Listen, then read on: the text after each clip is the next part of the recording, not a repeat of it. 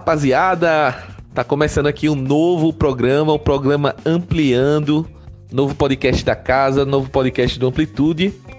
Antes de falar da nossa ideia, primeiramente eu queria chamar o meu parceiro de programa, Arthur Sales, idealizador do programa. Salve Arthur, manda teu alô pra galera, pra os ouvintes do Amplitude e bem-vindo ao Ampliando. Opa, bem-vindo, Smack, é, é, muito bacana.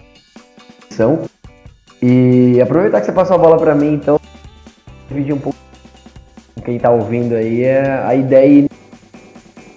Se, se tem um tempo para desistir de, de, começar a escutar, agora, depois, depois vai ficar difícil, né? Então, pelo menos assim a gente espera, né? Então, assim, a ideia inicial né, do programa e o que a gente vai ter como um foco é toda notícia ou tudo que tiver acontecido, né, os, os famosos acontecimentos da semana, sejam notícias de interesse público dentro do futebol, né? Então, assim, basicamente é fazer o jornalismo do futebol. Isso é claro que expande as quatro linhas, né? A maioria das vezes uma, que as coisas mais importantes acontecem, acontecem fora.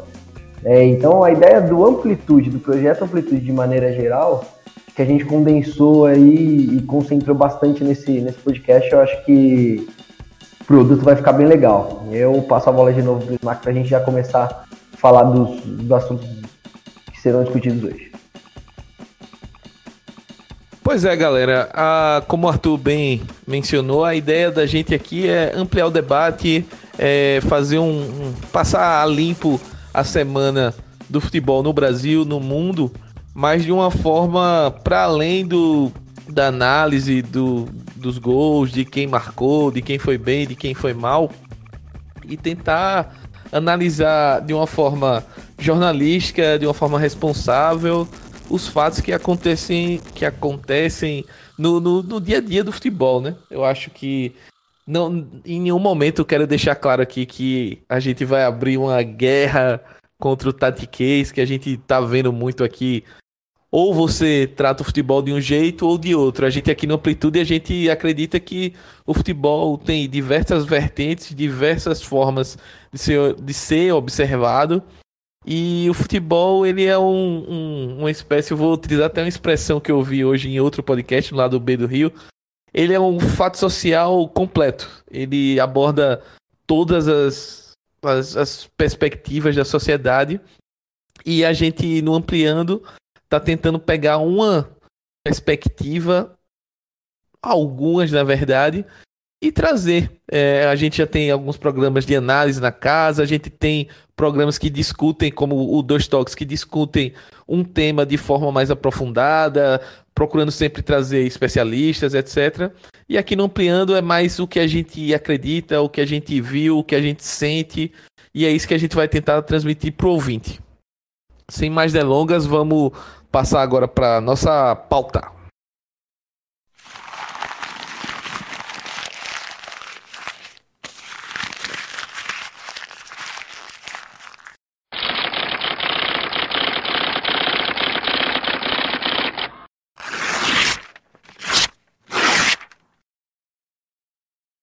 Então, é, vamos começar tocando, colocando o dedo na ferida, né?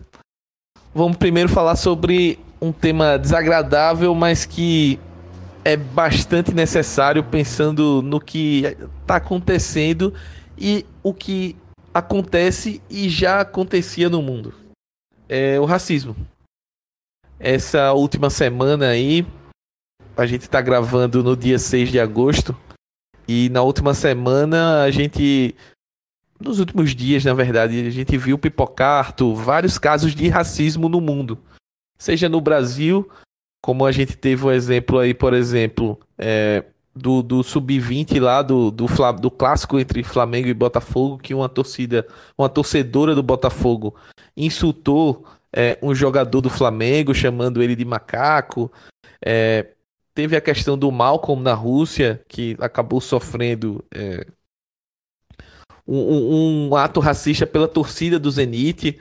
E mais recentemente também tivemos o caso lá do, no jogo entre Ipiranga e Volta Redonda pela Série C, Então, Arthur, é, eu queria para começar, queria que você falasse assim um pouquinho de como o racismo está inserido nessa sociedade, como o racismo está inserido em diversos pontos do mundo de formas tão diferentes, mas ele continua sendo um problema global, né? Ele continua sendo um problema, seja pelos mais diversos, entre aspas, motivos que ele acaba acontecendo. Na Rússia a gente tem uma, uma motivação, aqui no Brasil o racismo age de outra forma, mas ele acaba sendo racismo de qualquer maneira, né? É sem dúvida, né? É, eu, eu interpreto esse, essas, todas essas situações, né, ainda dá para a gente depois é, um, um caso mais recente, né, que, que aconteceu hoje, que é, eu, eu acho que dá para a gente incluir em uma manifestação racista, e aí foi, foi por parte de, de um comentarista, mas aí a gente vai deixar de lado para discutir um pouco mais do jornalismo, né, a gente fala, fala no final desse, desse bloco, né. Mas falando desses três casos especificamente envolvendo torcida, né, e jogadores, torcida e comissão técnica, né, como, como foi no caso aí do, do Ipiranga, eu acho que dá para destacar alguns pontos de cada, de cada um desses, desses o, a, a raiz central, sem dúvida, né, é, o, é a discriminação pela cor de pele, né, pela, pela, pela origem inicial, né, que é aí que remonta aí o tempo da, da escravidão negra, né, que teve toda aquela questão né, que interessava né, os europeus fazer essa diferenciação, né, desumanizar os, os habitantes ali da, de todas as nações né, africanas ali que, que foram dominadas.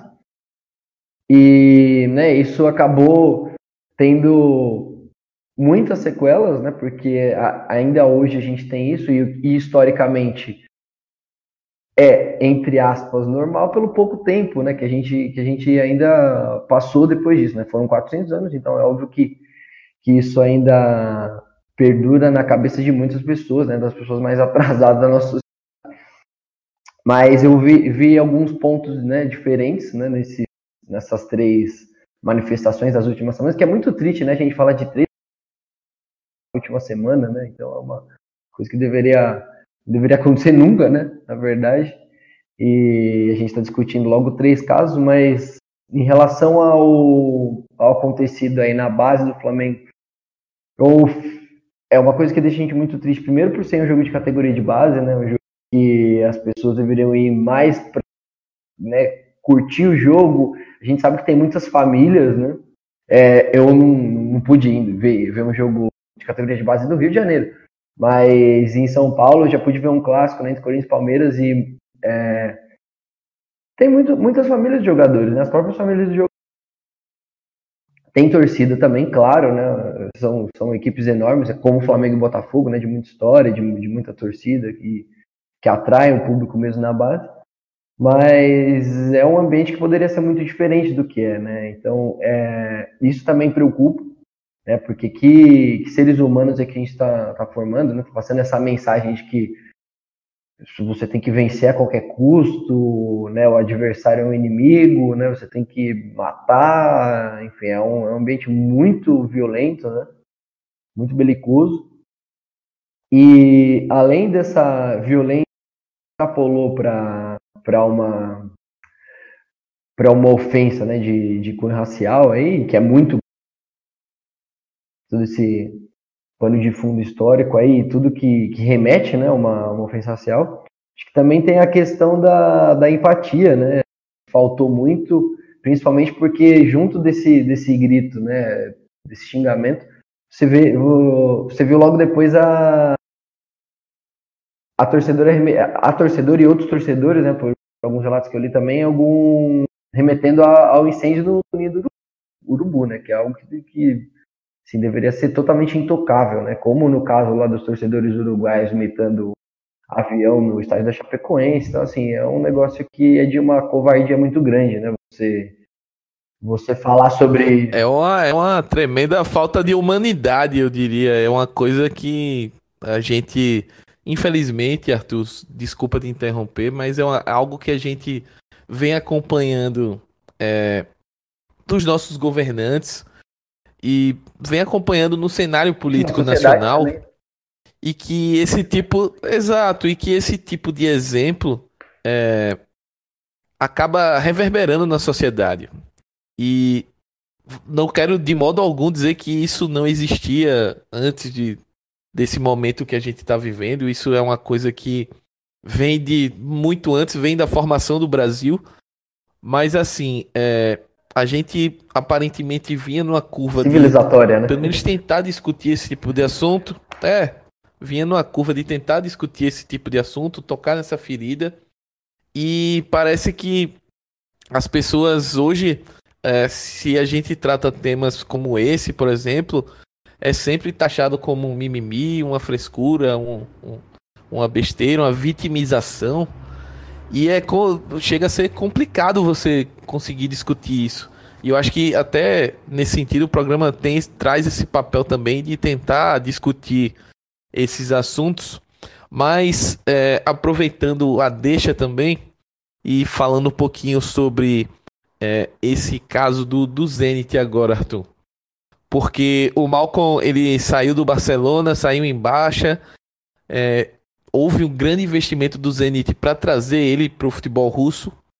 No, no jogo que o cara vai estrear, ele entra em campo e a torcida levanta uma faixa é, pedindo à direção que se livre do jogador para respeitar, entre aspas, as tradições, né?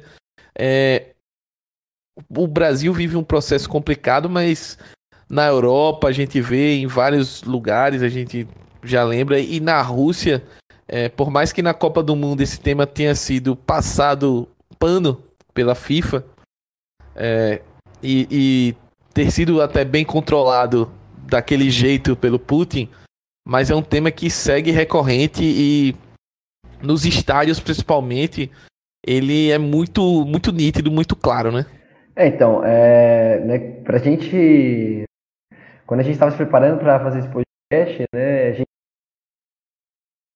Muitos casos, né, e como essas manifestações elas são muito recorrentes, né, principalmente no Zenit, né, futebol russo, mas no, no clube Zenit, né, é, é, é, algo que é, que é muito comum, né, e, e, e não tem como não falar, infelizmente, no.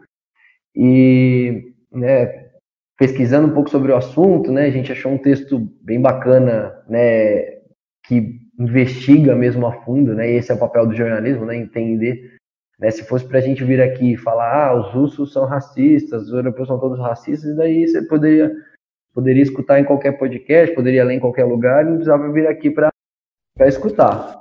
É o é, famoso chuveiro molhado. Eu acho que uma coisa bacana que a gente viu no texto aí, né, do, do Gustavo Hoffman, e que me fez refletir um pouco sobre o assunto, é, essa reflexão não está no texto, né, mas o, o, texto explicou que a Rússia era muito fechada, né, então, né, principalmente, né, por conta da sua história como, como União Soviética, né, então no tempo da, da União Soviética ela era muito fechada para imigrantes, né, então né, você não, não, não tinha essa abertura. Então eu interpreto essa esse fato, né, esse fato histórico, essa característica histórica da Rússia e principalmente das cidades do norte da Rússia, que eram as mais ricas, né, é, em, por duas, né, ela tem do, dois desdobramentos que podem explicar aí do, dos torcedores. Explicar, mas não justificar, obviamente. Primeiro, né, essa migração interna, né, que o texto que o texto cita. Então, assim, existe, existe um grande preconceito com os próprios russos, né, de, de regiões mais pobres, normalmente mais ao sul do país. E também eu acho que uma e aí essa manifestação um, um pouco pouca pouca troca cultural com o resto do mundo, né, que acaba, acabou sendo um pouco mais aberto, né, pela, pelo, pela característica do, dos governos no mundo democrático. E aí a gente não pode incluir o Brasil na história, né, e nem o, nem o mas de uma maneira geral um pouco mais aberta a migração nessa época do que os países da cortina de ferro de maneira geral. Então, né, é uma você está pouco acostumado aos imigrantes e tá, e tá trocando pouca ideia em relação à nova visão sobre o que era o racismo. Né? Então, assim, se você for pensar que o, que o racismo era uma era considerado uma ciência e que era respeitado né, até o Estado Novo do Brasil, né, então era uma política de Estado, né, não que não depois disso não existam racistas no Brasil, claro que existe, mas que não era uma política de Estado, e a Rússia ficou muito fechada a essa mudança, né, então é, acho que isso também ajuda a explicar um pouco esse caso, né, então essa, esse, essa falta de intercâmbio com os próprios imigrantes e essa pouca troca cultural nesse sentido, eu acho que pode ajudar a explicar, mas acho que são interpretações também né, desse texto que, que aí ficam também um pouco na, na especulação, mas tem a impressão que, que possa ser explicado por essas, por essas questões, sim. As, as cidades aí da, do, do norte da Rússia são bem né, puristas nesse sentido, no mau sentido da palavra. Exatamente, eu acho que o Arthur explicou brilhantemente.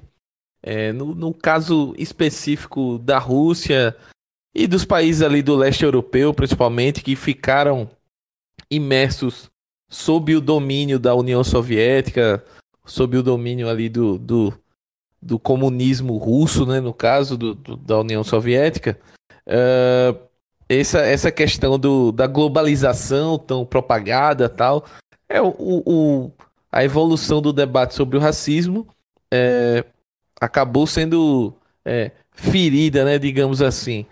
É, se a gente for pensar, Arthur, você deu o um exemplo aqui do Estado Novo, é, se a gente for pensar que mesmo é, num, num, Estado capitalista é, como os Estados Unidos, que até a década de 60, 60, início dos anos 70, tinha uma questão muito grave de, de discriminação, de, de racismo mesmo, de divisão. Uh, se a gente pensar no caso da, da África do Sul, que apenas nos anos 90 é, conseguiu acabar com o regime de apartheid. Então, assim, é, por mais que essa questão concordo contigo totalmente da discussão sobre o racismo é, não ter sido tão é, bem difundida e é, consequentemente evoluída na União Soviética, ela acaba afetando também o, o de outras formas outros lugares, mas infelizmente é, o resultado, entre aspas, é o que a gente vê hoje, até hoje, uh, essa ideia do negro como é, uma raça inferior, como um, um, uma raça abaixo dos brancos que eram dominantes, o, o subconsciente pensando até na questão da escravidão acaba gerando esse tipo de coisa. E o importante é que a gente siga discutindo e siga combatendo esse tipo de, de situação. É, inclusive fazendo um jabazinho aí para quem está conhecendo o Amplitude agora, quem está conhecendo o, o, o Ampliando é, nessa, nessa estreia. É, a gente tem um programa bem bacana, um dois toques com o Marcelo de Carvalho, lá do Observatório Racial, que fala muito sobre o tema o negro no futebol e a gente discutiu bastante. O programa está bem denso para quem quiser acompanhar um pouco mais dessa discussão. Então acho que é isso. É, Arthur, tem mais algum tema, alguma ponderação aí para acrescentar sobre esse é, tema do racismo? Que, né, você complementou bem, né? A, o, o que, é, eu estava tentando levantar, porque realmente, né? Talvez o jeito que eu tenho colocado o problema é um problema dos países da cortina de ferro, da Rússia, né, ou de São Petersburgo, ou de Moscou. Não, claro que não, né? E a gente sabe que, que existiram e existem problemas muito graves, ou talvez mais graves, né, em outros países, mas a gente sabe também que a, que a discussão ela veio à tona, talvez por, essa, por esse choque maior. Né? Mas enfim, é, e foi os exemplos desses outros países acho que foram assim, essenciais você ter, ter, citado. E aí eu acho que é legal a gente né, trazer né, e pontuar, porque é um tema muito recente, né, e que vem no sentido de tentar resolver esse problema, né, ou minimizar, punir, né, né, que é a, que são que é o novo, novo código disciplinar da FIFA, né? Então ele ele traz algumas possibilidades muito interessantes que a gente vai saber se vai funcionar ou não na prática. Mas é que é bacana né, passar para quem está escutando aí para a gente né, criar as expectativas juntos, né? E aí, assim, o que, que a medida, que, que as, as, a medida da FIFA trouxe aí para como possíveis aí situações aí pro, né, que empoderam o árbitro e as vítimas nos casos aí que infelizmente irão acontecer ainda em relação ao racismo, né? O árbitro, ele, ele ganhou o poder de suspender os jogos, né? E de encerrar a partida e de atribuir derrota para o time, né? Para o time da torcida que, tá, que, que está tendo atitudes racistas ao longo de uma partida. Né? E além disso, é, existe, vai existir um canal para que as vítimas elas possam fazer as denúncias mesmo após as partidas, né? caso elas se sintam constrangidas ou ameaçadas no momento em que em que essa situação ocorrer, porque é, que é muito normal e natural, né? Cada pessoa age, age e reage de um jeito diferente também. Então, o proto, como o protocolo do VAR, existe um protocolo a ser seguido né, em uma situação como essa, e o árbitro tem total liberdade, total amparo para tomar essa decisão. E, a, né, e, e, será um mecanismo de três passos. Né? Então, primeiro, o árbitro pode pedir para o público, né, conversar com o público de alguma maneira, se comunicar, dependendo, né, claro, da, da magnitude do evento, né? e né, explicar que a partida pode ser suspensa se as atitudes continuarem e tudo mais. E, e aí já vamos para o segundo passo, né, se, as, se as atitudes continuam, a partida pode ser suspensa por um por determinado período. E se as atitudes não cessarem, aí sim ele terceira e última atitude que é finalizar, dar por encerrada a partida e atribuir a vitória para o time, né, que está sendo vítima, né, e a derrota aí para para a equipe dos torcedores que estão, os torcedores ou mesmo comissão técnica, mas a comissão técnica pode ser punida já né, pelo árbitro. Então seria mais aplicável aos torcedores nesse caso, que estão tendo essas atitudes. Então, é, são medidas assim, pode ser muito mais enérgicas, né? É, essas, essas, todas essas medidas aí anteriores que a gente já percebeu que não são tão efetivas.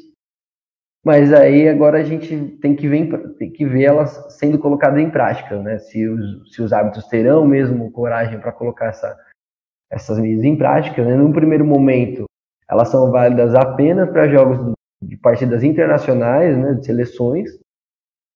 Então veremos se isso vai realmente acontecer.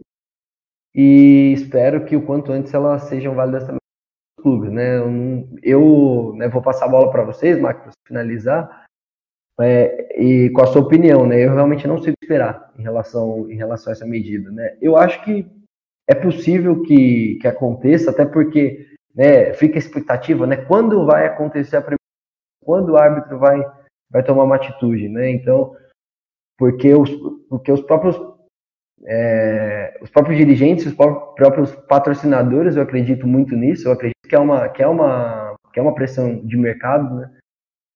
tanto quanto se investir no futebol feminino é uma pressão de mercado no próximo bloco.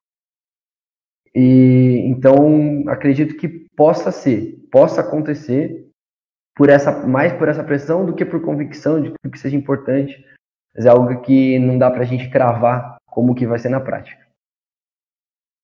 É, Arthur, é, a minha expectativa é que essas, essas situações elas sejam meio o caminho inverso do que eu normalmente comento sobre assuntos sensíveis como esse.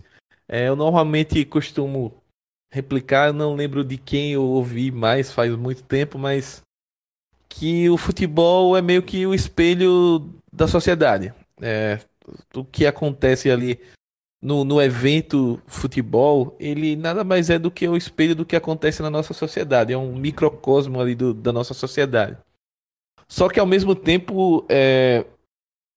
inclusive vou mencionar isso na, na no final do programa, no, momento mais lúdico, mas o futebol ele também tem o poder de modificar certas circunstâncias, certas situações E quem sabe é, esse tipo de medida, esse tipo de ação, ela sirva até como uma questão educativa para a gente é, evoluir no, no debate sobre o racismo, não só no futebol, mas como também na sociedade.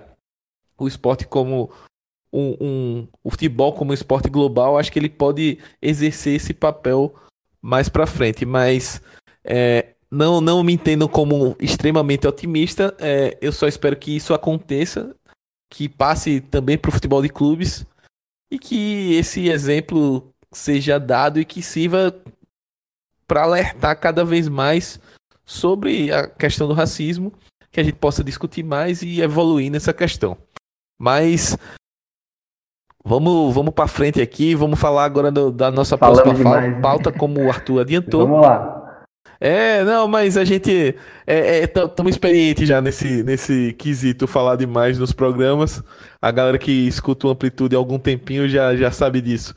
É, o, o, a próxima pauta é um tema sensível, e a gente vai falar um pouquinho sobre futebol feminino e a misoginia na profissionalização do esporte.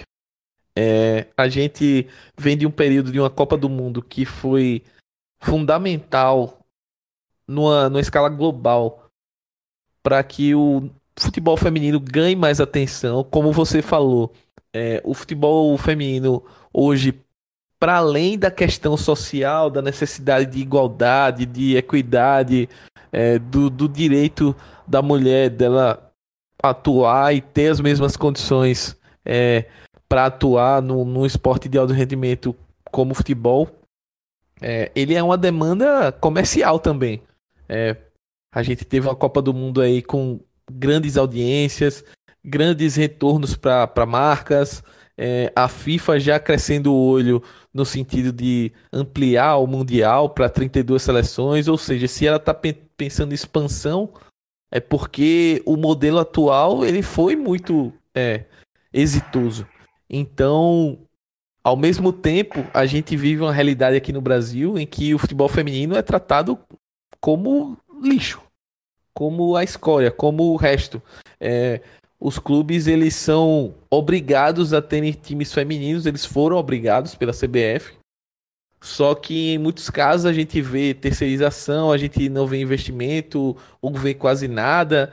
E aí, nos últimos dias, a gente se deparou com vários casos é, asquerosos, eu diria assim, é, de como o futebol feminino no Brasil ele é tratado como uma coisa qualquer, uma coisa que pode ser um, um, uma troca de favor político, uma coisa que pode ser uh, uma forma de demonstração de poder.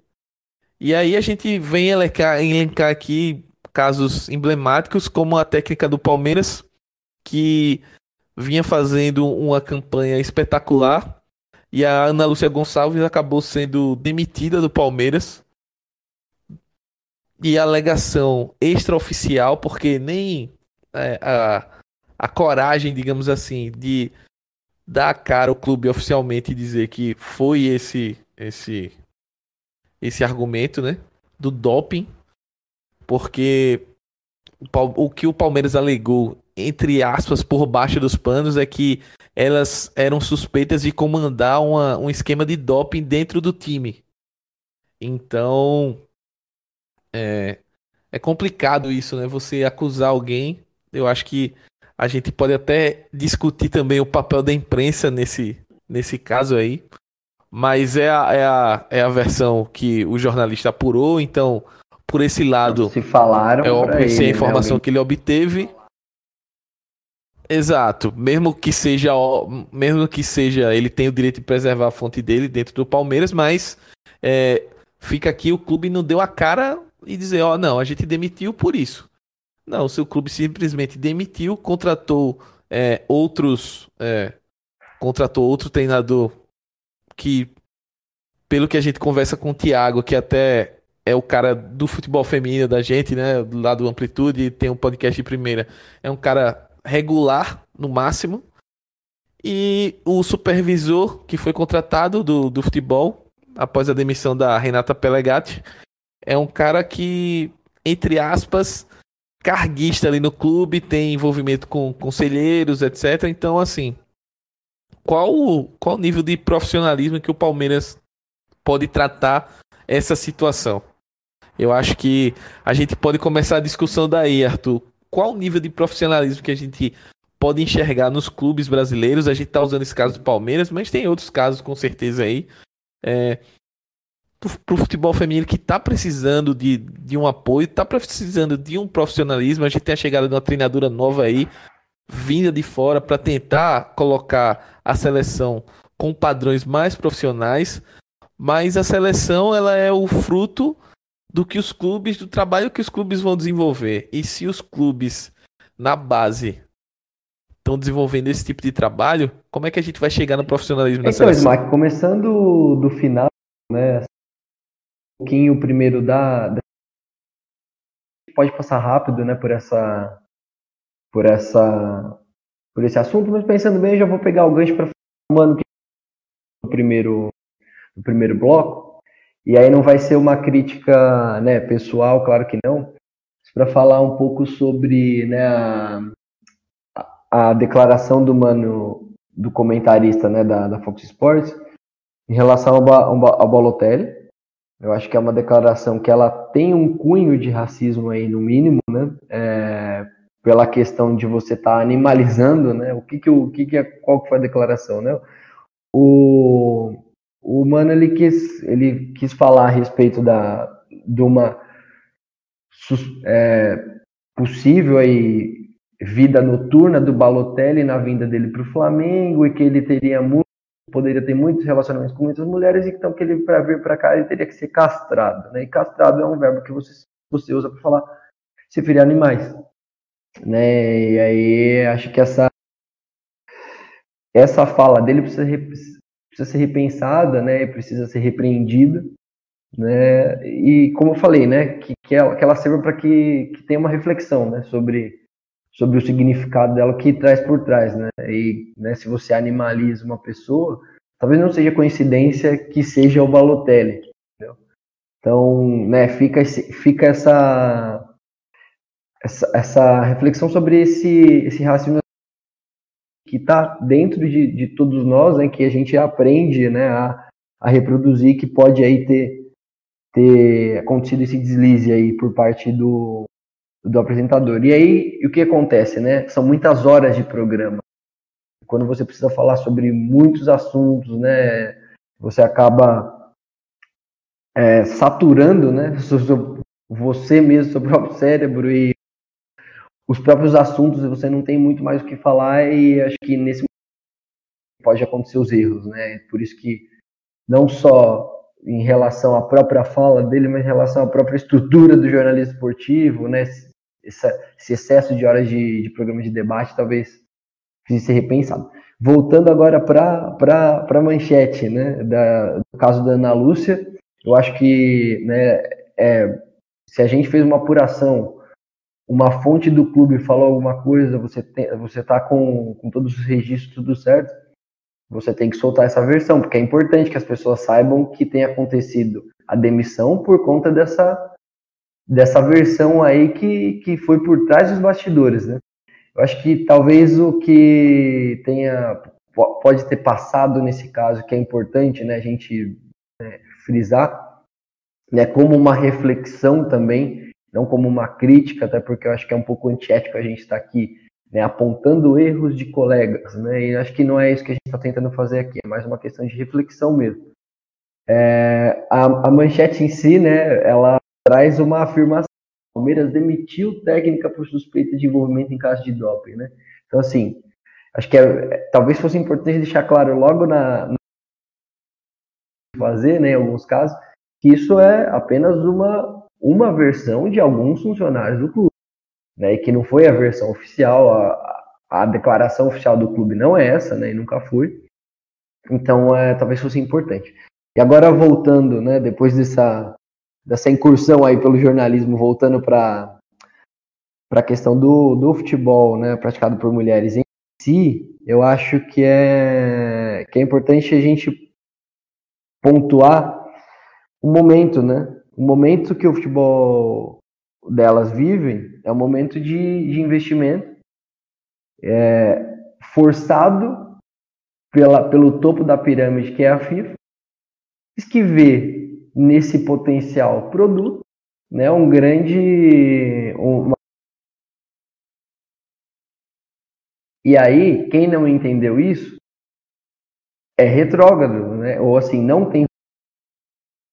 Simplesmente está tá um pouco cego também por conta desse, desse machismo, né? Não tem outra palavra, né? Então, você, ah, não, futebol não é, é para mulher. Você aprendeu isso desde sempre, né? Que, quantas meninas você já jogou, né? Quando, eu acho que né, os dois aqui a gente já tentou bater uma bola, né? Quando pequeno.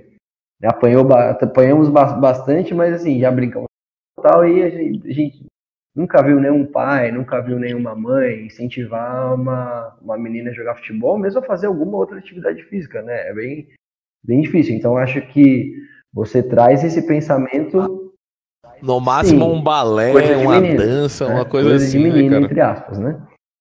E, e aí, esse pensamento, esse pensamento vem para a gestão. Esse pensamento está em você.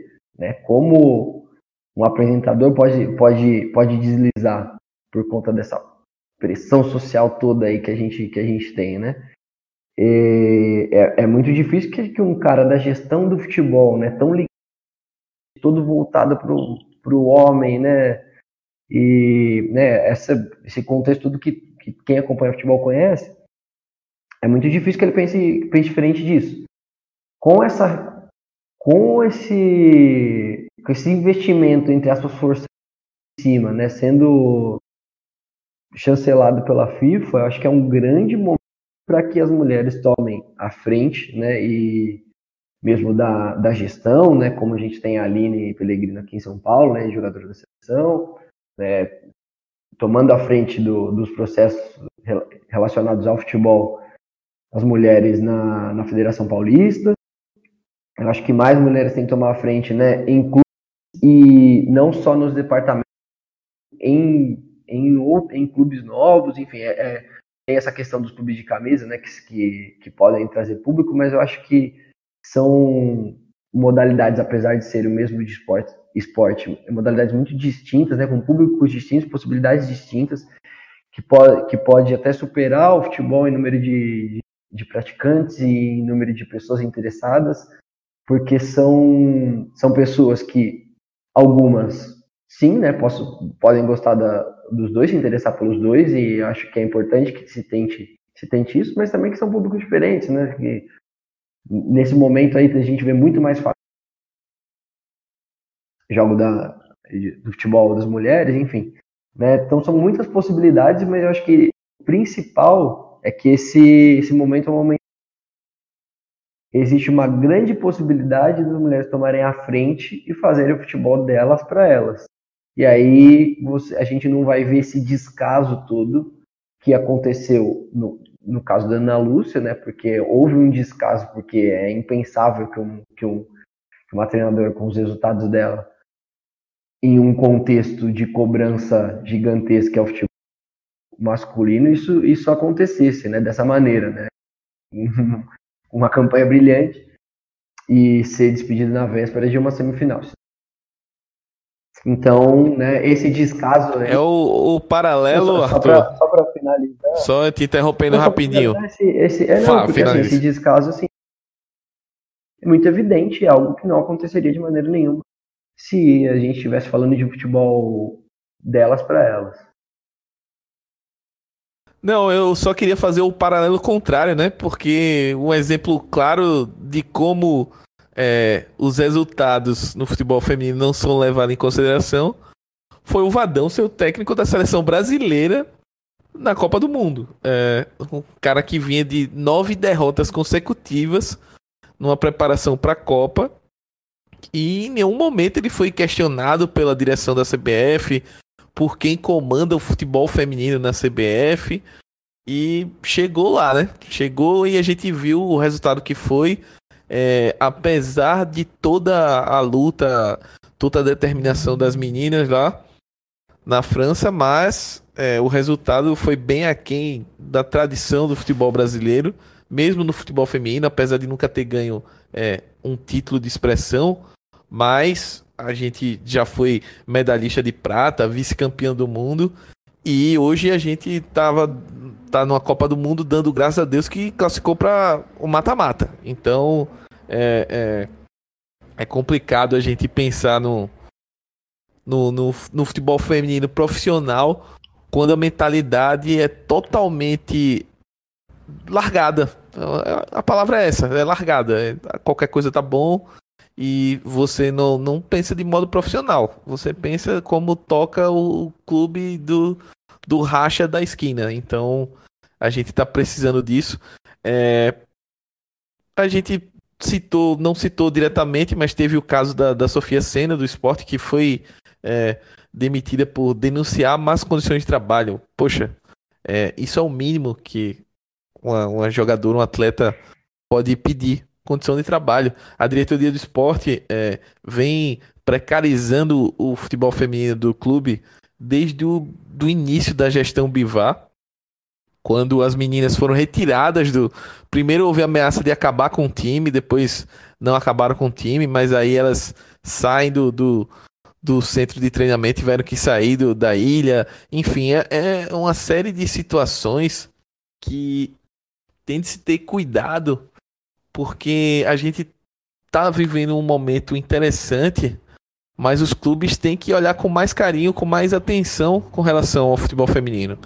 E lembrando o, o, a, o seu alerta contra a imprensa, o pedido de reflexão, a imprensa também tem que entrar nesse tipo de situação. É, entrar no, no, não só no oba-oba, fazer matéria bonita com a Marta, ou exaltar a Formiga, a Cristiane, enfim. Eu acho que isso é. Isso. Mas exatamente. É isso, né? Elas têm que ser exaltadas, merecidas, mas não é só isso. Exatamente. Eu acho que o, a discussão sobre a formação do futebol feminino, sobre o, o, a estrutura, sobre como a gente. Eu, eu venho percebendo que quando se trata de futebol feminino, não quero isentar, mas o, o, o fogo todo vai direcionado à CBF. E só que os clubes precisam se organizar também. Sim, com certeza. Uh, ou se não se tem uma obrigação com relação aos clubes grandes, é, elas têm de ser cumpridas e serem devidamente cumpridas. A gente vai falar no, no, no último bloco sobre a questão do, do Flamengo, no, no, no caso dos meninos que infelizmente faleceram, e é, é a, me, a, mesma premissa de estrutura, de condições, etc. É, a gente tem que discutir no, no futebol feminino. A gente tem que discutir e como aí, elas estão. E fala, acho fala. Pra, pra, tá, por isso que eu acredito que seja muito necessário, né? E acho que vai resolver muitos dos problemas quando mais mulheres estiverem à frente dos departamentos ou mesmo dos próprios clubes né, de futebol, porque né, a gente sabe que tem muitos clubes né, que não são de camisa masculina, mas que tem projetos já muito duradouros aí e, e tem muita tradição né, no futebol das mulheres. E é fundamental que elas se reúnam, se organizem inclusive para montar a própria liga. Eu acho que é um momento em que isso é possível, é uma janela de tempo em que a oportunidade está aí e que se houver essa organização, acredito que o futebol delas tem muito, muito, muito a evoluir, a crescer, porque a gente sabe que apesar de, de muitos não quererem, apesar de muitos torcerem o nariz, ele tem muito espaço e, e pode ganhar muito mercado aí e se desenvolver e, e, situações como essa com certeza não aconteceriam se o futebol tivesse na mão delas. É isso aí. Vamos é, esperar que o futebol feminino receba o respeito que lhe é devido. Mas a gente está com começou o programa num nível hard, tratando situações bem pesadas.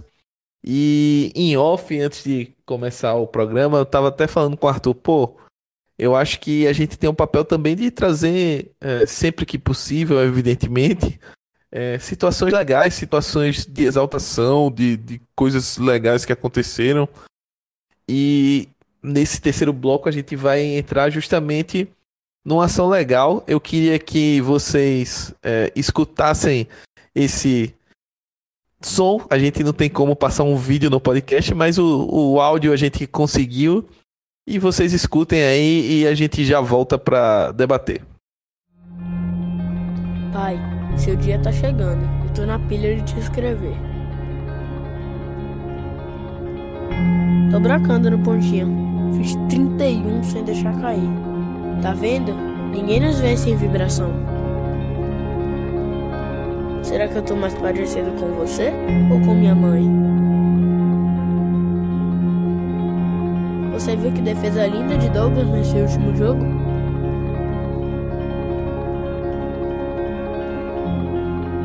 Minha mãe me colocou na aula de inglês. Próxima carta vou gastar meu inglês todo nela. Vou aqui que mãe tá me chamando. Depois te escrevo mais, viu? Espero um dia poder te entregar todas essas cartas.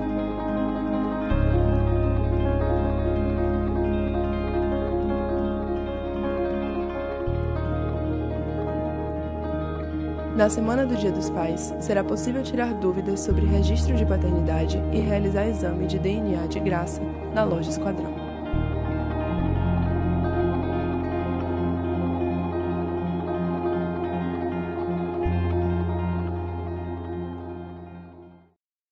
Então, vocês ouviram aí o áudio é, de um vídeo, né? O vídeo é uma campanha que o Esporte Clube Bahia, tricolor de aço, lá de Salvador, lançou uma ação que foi capitaneada pelo Núcleo de Ações Afirmativas do clube. Eu acho que é uma iniciativa única no futebol brasileiro. E o clube realizou uma parceria com a Defensa, Defensoria Pública do Estado da Bahia e promoveu nesta semana, que a gente está vivendo a Semana do Dia dos Pais, é, uma ação para que haja um reconhecimento de paternidade por parte de crianças que não têm o nome do pai no registro, ou outras situações, por outras situações quaisquer, que o pai não registrou, seja por brigas com a mãe, seja por. Uh, enfim, por, por, questões diversas. E qual foi a ação do clube? O, o clube está disponibilizando na sede. Na sede não, perdão. Na loja oficial do clube. É, exames de DNA para que haja esse reconhecimento de paternidade. E a gente sabe que é, um exame de DNA é caro, é um valor que normalmente quem sofre com esse tipo de problema, no caso das crianças, ou até mesmo os, os próprios pais que talvez estejam na dúvida, mas não conseguem tirá-la de forma científica, é, não tem condições de arcar com isso. Então, o Bahia está proporcionando isso. É só ir lá na loja oficial do clube é, para esclarecer tanto as questões jurídicas quanto a realização do exame. Então, Arthur, é, para além dessa ação, eu acho que o mais importante é a gente tem que exaltar esse tipo de papel que o Bahia está exercendo, mas que outros clubes é, aos poucos vêm vem se colocando é, de como o, o clube de futebol tem uma responsabilidade social, tem uma responsabilidade com a comunidade em que ele está inserido e como ele pode, através do seu, do seu poder de marketing, do seu poder de inserção dentro dessa sociedade, é, modificar um pouco da realidade, né? Sim, sim. Eu acho que isso é uma coisa que deveria ser feito por convicção humana, né? Qualquer ser humano né? Acho que deveria entender essa ação como uma ação muito necessária, nobre, né, e muito honrosa, mas a gente sabe que não é exatamente assim. Mas e por outro lado, acredito que isso também seja muito inteligente na, no, do ponto de vista da gestão, né? E que é o que é o que no, no, no final do dia o que toca o clube mesmo, né? Quanto, quanto dinheiro entrou, quanto dinheiro saiu, quantos, quantos torcedores a mais você tem, o quanto marketing você gerou com essa, com essa ação.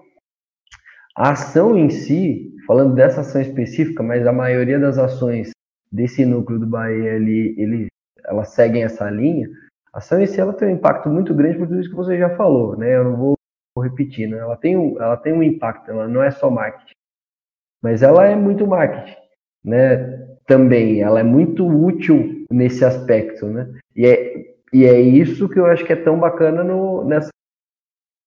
Elas têm um impacto fundamental, elas têm um objetivo, né, que é muito nobre, e elas são úteis para o marketing, não o contrário. Porque a gente vê muitas ações, às vezes, de clube de futebol, enfim, de, outros, de outras associações aí que sejam, em que o, é, é útil socialmente que, que o objetivo maior é o marketing, né?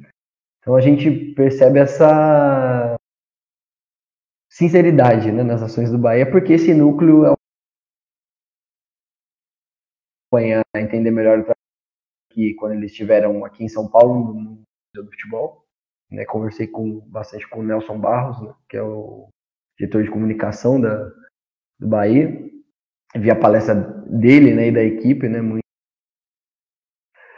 muito bacana o trabalho deles, né, entender melhor como funciona esse fluxo e além disso, né, e já, já passando a bola para você, né, porque acho que não tem. Pelo G é muito mais fácil, né? Passando a bola para você, falando um pouco mais de, de uma questão subjetiva, né, a, a sensibilidade né, do vídeo. Né, é um vídeo que você percebe que tem uma sensibilidade muito grande em relação à causa em si. Então, quem está vendo entende o que, que é uma criança é, crescer né, e está na expectativa de conhecer o seu pai, que não é que não é fácil de passar. O vídeo é muito bem feito. Para além disso, você percebe que é um vídeo feito de tricolores para tricolores, né? E aí junta todo o objetivo da, da campanha, né, que é assim, né, para quem é para para quem é tricolor deve ser ainda mais emocionante do que já é. Né? O vídeo por si só já é super tocante, como outros né, que o Bahia já lançou. Mas você percebe, além de tudo, essa, essa questão. É um vídeo sincero de tricolor para tricolor. Parabéns para toda a equipe que teve à frente desse projeto. É, pegando só no, numa questão mais técnica aí, como o Arthur falou, eu acho que é, é óbvio que é uma ação também de marketing, mas é um marketing vamos colocar aqui um marketing do bem, não é um marketing pelo marketing. É um marketing que tem um efeito Mas é justamente prático, por causa da, da tem equipe, uma né? inserção. Né? É de, e, né, e, e, eles conseguem costurar todas essas, todas essas necessidades, né? É, e, e, sai coisa boa, né? Acaba saindo coisa boa. Pode continuar, desculpa, Smack. Não, tranquilo, sem dúvida. É, é, toda a equipe de marketing do Bahia, ela trabalha é, em conjunto com esse, com esse núcleo. Então, você unir esse tipo de situação é, e você vê como você mencionou a comunicação, é, por mais que ela atinja torcedores de outros clubes, o que a gente mais acompanha nas redes sociais do Bahia são torcedores de outros clubes elogiando as ações, alguns até meio que entre aspas alfinetando, pô, queria que meu clube fizesse algo semelhante, etc mas é um, uma ação que dialoga com o torcedor do Bahia, é, que faz com que o torcedor se sinta representado, se sinta orgulhoso de torcer para o Bahia. Então, e que, como você falou, é uma ação que o vídeo, particularmente, ele emociona. É, o cara que não se sente um, um pouquinho tocado pelo, pelo conteúdo do vídeo, pela narrativa, é, a forma como o menino vai encaixando a questão do sonho dele, do, de ir na Fonte Nova, de falar da defesa do goleiro, do golaço. Enfim, tudo isso é uma coisa que tá naquele sentimento infantil do, do futebol e que o vídeo consegue transmitir muito bem. E, assim, quem, quem é torcedor do Bahia e não se imaginou criança naquelas cenas ali, independente de ter o pai presente ou não, é, é assim, é, é difícil você não, não se imaginar. Então, achei a sacada bem legal, como vem sendo outras e que em outras oportunidades a gente eu acho que vai voltar a falar do Bahia e de outras ações similares. Agora já pelo pelo estouro do nosso tempo, vamos para o último tema aqui, que é um tema que envolve crianças, mas infelizmente são crianças que não estão mais no, no nosso convívio aqui no plano terreno, digamos assim, né? Para usar até um, uma expressão é, religiosa. Mas a gente está chegando. Eu não. Arthur vai me, me ajudar melhor, mas a gente. Não sei se a gente já chegou ou tá chegando aos seis meses da, da morte dos meninos do, dos, das dez crianças lá do é, no, no dia do Flamengo. É, é, então a gente vai. Acho que quando vocês estiverem ouvir o programa, vai estar tá exatamente. Provavelmente vai estar tá muito próximo dos seis meses. E infelizmente o Flamengo até agora é, só acertou um acordo com duas das dez famílias, né? Das crianças. Então tem oito famílias ainda disputando aí. E a gente quis colocar assim, nos tocou esse tema, não só pela, pelo simbolismo dos seis meses, mas porque o defensor público do Rio, o Rodrigo Pacheco, ele escreveu uma carta aberta né, aos torcedores do Flamengo, pedindo para que eles não esqueçam do, do, dessas crianças. É, e aí ele menciona é, questões. Uh, ele se diz botafoguense, mas deixa claro que a questão é muito, vai muito além do, do clubismo. Acho que é importante a gente é, pontuar é, isso não aqui. Não tem nem sentido. E ele fala. É, é e ele fala assim. Uh, poxa, o que são 17 milhões de reais para o Flamengo hoje? É muito pouco sendo bem sincero, eu acho que o Flamengo deve ter gasto isso para trazer o Pablo Mari, que foi o último reforço para a zaga do Flamengo. Se não me engano, ele custou 4 ou 5 milhões de euros, vai dar mais ou menos esse valor. Até mais, sim. Até mais. Então, é... poxa, não que o Flamengo vá, uh, sei lá, não devia ter contratado o cara tal. No, no, sendo um pouco mais radical, até concordaria, mas o meu ponto é que o Flamengo tem condições de é, prover uma assistência digna e juridicamente justa para essas famílias. É, a vida desses meninos não custa muito mais que isso. Mas uh, até para as famílias que apostaram, que confiaram no Flamengo, que iriam cuidar dessas crianças. É, o Arthur vai poder falar muito melhor que eu, que o Arthur é, é um cara que trabalha com com futebol de base, é um cara que acompanha, que investiga, que fuça, que briga. Mas assim, o meu olhar de, de quem gosta de futebol, que acompanha, é, soa mesquinho essa atitude do Flamengo de não é, brindar essas famílias com uma compensação que eu não consigo nem utilizar essa palavra, na verdade, compensação, né? Com a indenização, acho que a palavra é essa mesmo, indenização minimamente justa para as famílias que perderam é, um ente querido de uma forma é, irresponsável. Eu acho que Arthur pode é, confirmar muito mais. Quem acompanha o trabalho da Amplitude antes sabe que já, a gente já fez, produziu texto, vídeo, podcast sobre o tema. Mas, Arthur, é, queria que você falasse um pouquinho desse desabafo aí do, do, do defensor público e dessa situação né, do, do, do Flamengo tentando barganhar uma indenização para para é, Eu acho que a, o erro na postura é justamente esse, que o você tentar negociar, né, né, mensurar um valor que fosse aceitável numa situação como essa, sendo que já se foi já foi colocado na mesa, acho que é Assim, é, é perder mesmo a sensibilidade. No...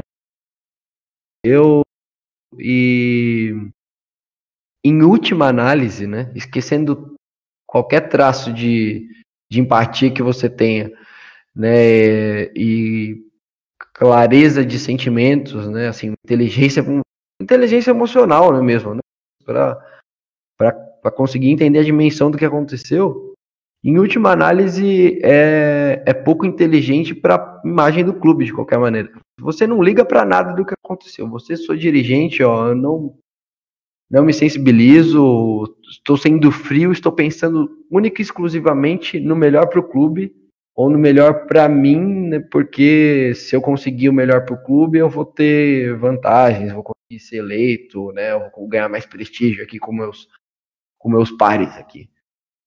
Né, você nem assim você tá tão inteligente porque isso vai muito contra a imagem do clube, né? Você, você passa para as outras pessoas que você está tentando negociar com a vida de jovens que morreram queimados dentro do, das instalações do clube.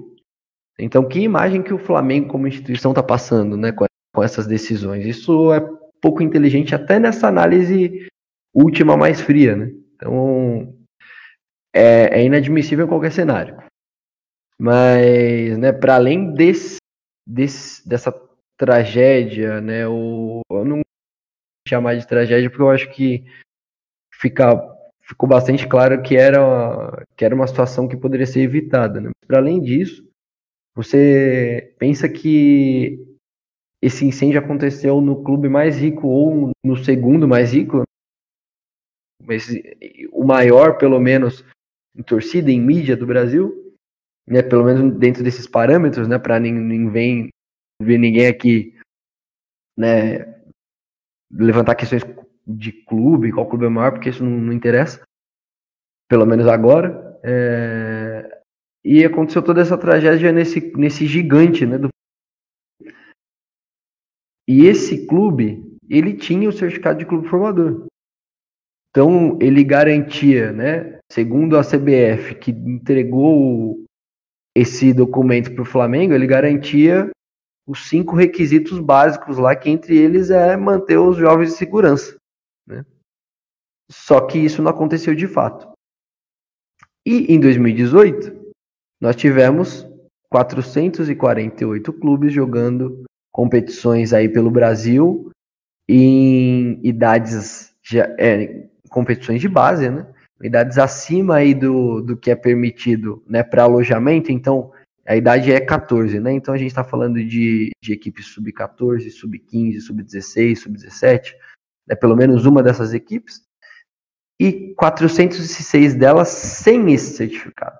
Então, se você pensa que aconteceu o que aconteceu num dos maiores clubes do Brasil, né, com um investimento aí muito grande, né, com, com uma com uma saúde financeira em dia e teve esse incêndio e com o certificado de clube formador, né? Então imagina o que não acontece nos outros clubes. Isso é muito grave. A gente está falando aí de em torno, no mínimo, né? né por baixo aí de uns, de uns 35 mil jovens jogadores né, ao longo do país, ao redor do país. E essa situação é uma situação muito grave.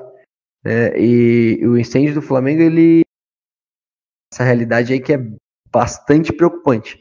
Voltando, né, só para finalizar aí, voltando um pouco aí para a questão do clube, eu, a, a, minha opinião, né, pouco, pouco como gestor, mas como ser humano, é paga logo e, e se puder, né, ainda fazer outras ações, né, não só junto, mas prevenção, né, é, garantia do nesse aspecto até pela visão institucional, seria fundamental. É, eu concordo plenamente. Eu acho que, finalizando também o, o assunto, dando a minha perspectiva sobre o tema, eu acho que o Flamengo ele se colocou num cenário em que nada de bom vai acontecer mais pro, pro Flamengo, independente da postura que ele adote a partir de agora. Então, é, eu acho que o Flamengo perdeu uma grande oportunidade de é, reafirmar sua grandeza. É, que seria de até uh, pelo. Ainda que não fosse, tá? Mas pelo grande momento econômico que o clube está passando, é, eu acho que essa discussão não deveria nem existir. Ainda que não fosse, muito bem colocado. O Flamengo né? hoje. É, ainda que não fosse, mas aproveitando que é, eu acho que essa discussão não deveria nem existir. Eu acho que o Flamengo deveria ter a, a humildade Eu, não o Flamengo, vamos colocar nesse ponto é a diretoria do Flamengo, quem está tomando conta do Flamengo.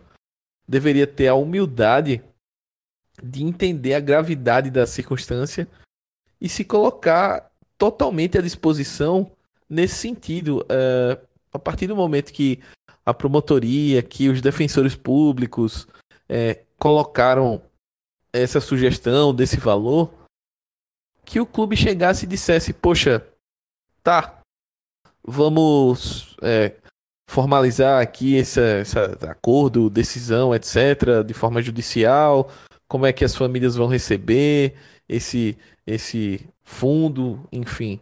É, e já destina esse, esse dinheiro, é, deixa, sei lá, num.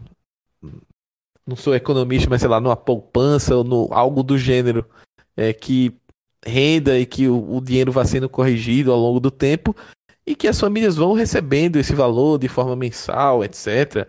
E que ajude a, a, a, a essas famílias a se desenvolverem, seguirem a vida e, uh, sei lá, dar, dar uma, talvez dar uma oportunidade de, sei lá, um irmão, um primo, não de ser jogador necessariamente, mas sei lá, de ser um médico, ser um, um engenheiro, um advogado, um administrador. E, por que não acompanhar também, Algo né? legal. Né?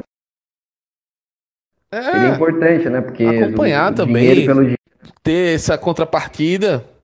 Exato, eu acho que poderia, e, e eu acho até que é, a, a justiça em si não, não se oporia a isso.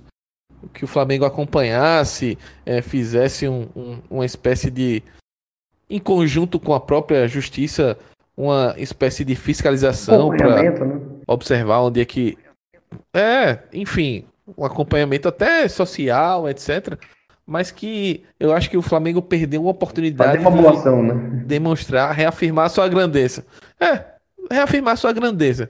Depois de uma situação terrível, é, de um de um mortes prematuras e ridículas assim, no sentido de não, não faz sentido nenhum. Acho que Arthur já colocou muito bem as questões mais técnicas aí, da questão do, da base e de como a situação da base no futebol brasileiro tá colocada. Para quem não acompanhou, Arthur, nessa, nessa semana foi até o na semana passada, me perdoa. Foi até o Redação Sport TV na última sexta-feira e falou um pouquinho sobre essa situação, então fica aí o, o, o alerta. E quanto ao Flamengo, é isso. Eu acho que o Flamengo é, deveria tentar encerrar essa questão da melhor forma possível. E encaminhando já o nosso o final do nosso ampliando primeiro programa. A gente passou um pouquinho do ponto, mas é normal, é estranha e a gente fala bastante, a gente quer conversar, a gente se empolga é, discutindo esses temas. E agora chegou a hora da, da nossa dica cultural, social e futeboleira.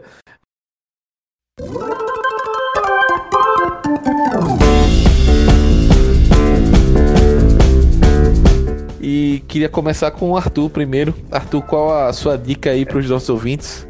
Que é que eles podem assistir, ler, eu sei que a sua é boa, eu fiquei com, com vontade de, de acompanhar. Aí depois é, os ouvintes vão ficar sabendo, mas é bem bacana, né? Eu não tinha, não tinha separado nada, realmente eu não tinha separado. Mas eu fiquei. Veio à tona aqui do, do, duas possíveis dicas. Né? Primeiro, como a gente citou né, esses, esses números aí do, das categorias de base, né, eu vou aproveitar né, e sugerir para quem, quem se interessou, né? Pô, de onde você tirou esses 35 mil, né? Como que você sabe disso? A CBF não tem dados, né? né e, e os clubes, o que é muito assustador, muitos clubes não sabem quantos jogadores de, de jovens jogadores, né? Então a gente está falando até de menores de idade. Você não sabe quantos jogadores tem na sua própria base. É, é um pouco assustador isso, né? Mas fazendo uma estimativa, né, conversei com alguns profissionais de alguns clubes, a gente chegou nesse, nesse número. O relatório foi feito em parceria com a Universidade do Futebol. Isso está no industriadebase.com. quem quiser ver esse relatório na íntegra, pode estar no industriadebase.com, sem BR, e lá você vai em relatórios, né, no, no, está na primeira página, né, relatório. Então, e aí ele está bem completo, né, uma leitura extensa, mas tem todos esses dados e explica como, como chegou né, é, a esses números, né, 40 mil jogadores na, nas categorias de base, que podem ser muito mais, 35 mil em clubes sem, sem certificado de clube formador. E é um material bem rico pra, de pesquisa, até eu acho que é, que é interessante. Mas é, eu adiciono uma, uma dica também. E sobre. É, me veio à cabeça o, o livro que, em espanhol, agora me fugiu o nome em português. Tá no Google também, rapidinho vai vir o nome. Chama Ninhos Futebolistas, né? É meninos jogadores de futebol. Em português o nome é outro agora, me fugiu que é do jornalista Juan Pablo Menezes. E ele passa, né, ele passa toda a história do livro na América Latina em busca de um jogador jovem para comprar. Ele vai comprar uma pessoa. E o mais legal, né, mais interessante, em nenhum, em nenhum o mais interessante né, desse livro é que os pais, né, a gente, eles acham normal, né? Os pais realmente eles ficam animados, né? Querem vender o seu próprio filho. É uma loucura total. E é um livro recente, né? É uma investigação bem longa, mas a, a leitura é fácil. E ele não é muito caro, não. É, e então eu faço essa recomendação. Chama Ninhos, Ninhos Futebolistas, né?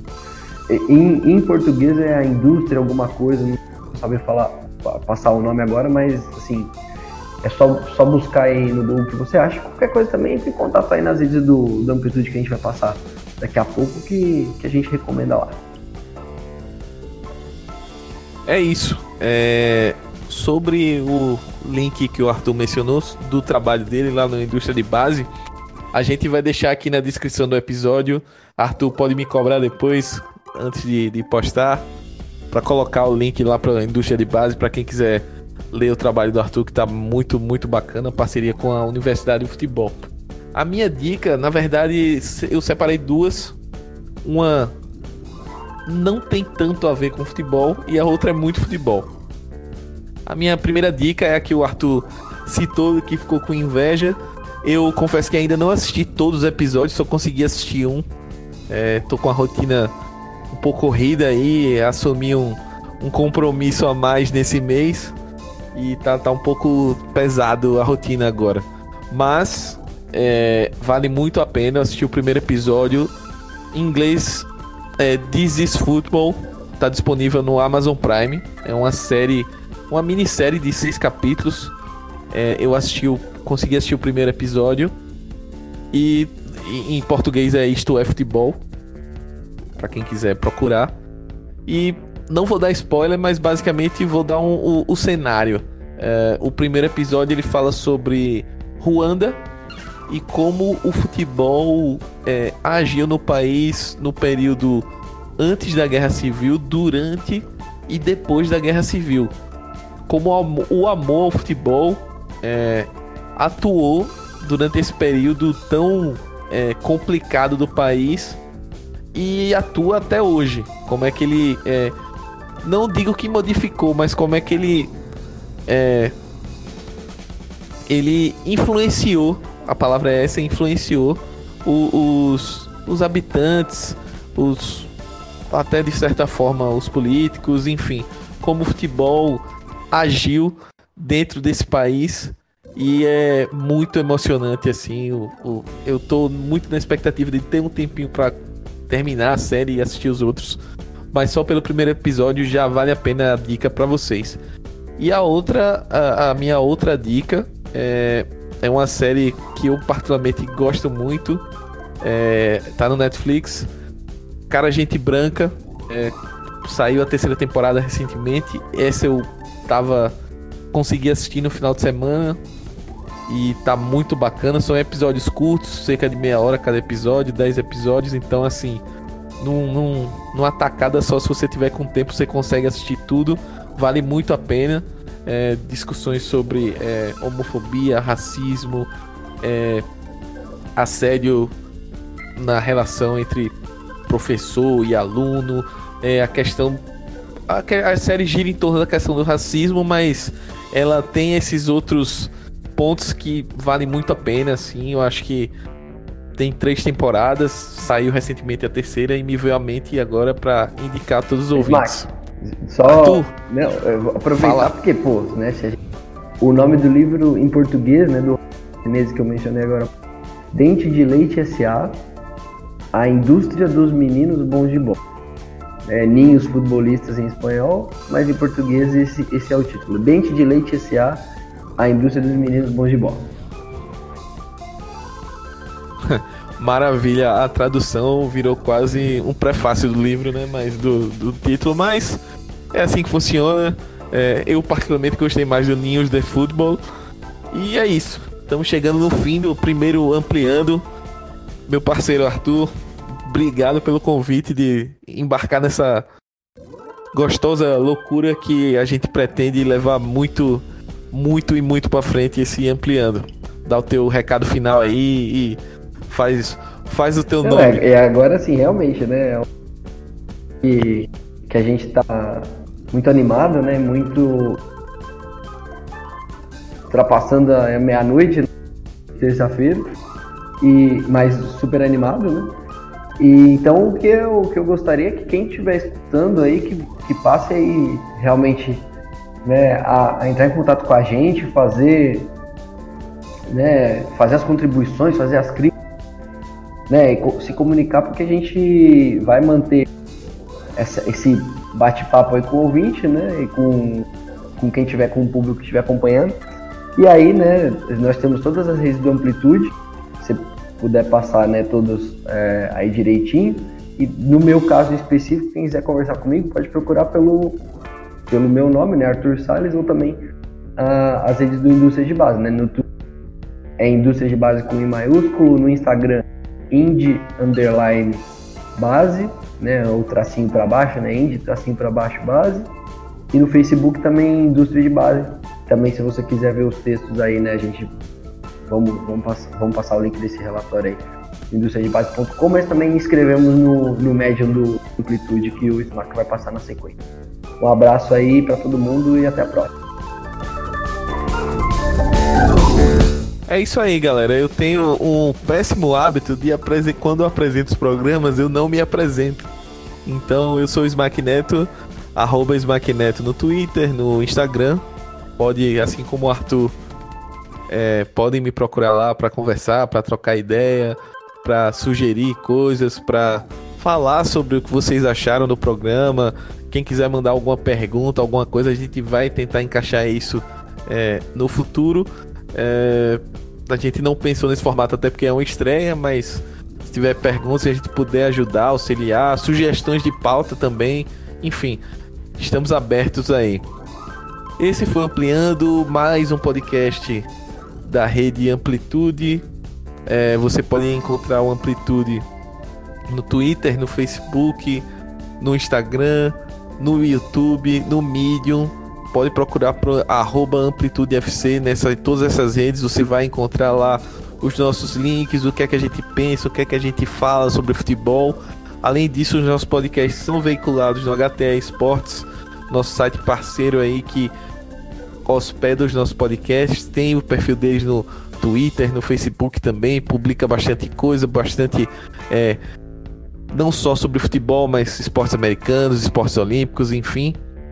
E também queria agradecer aí a todo mundo que chegou até aqui nessa estreia, todo mundo descobrindo um programa novo. Espero que vocês gostem e que voltem nas próximas. Grande abraço.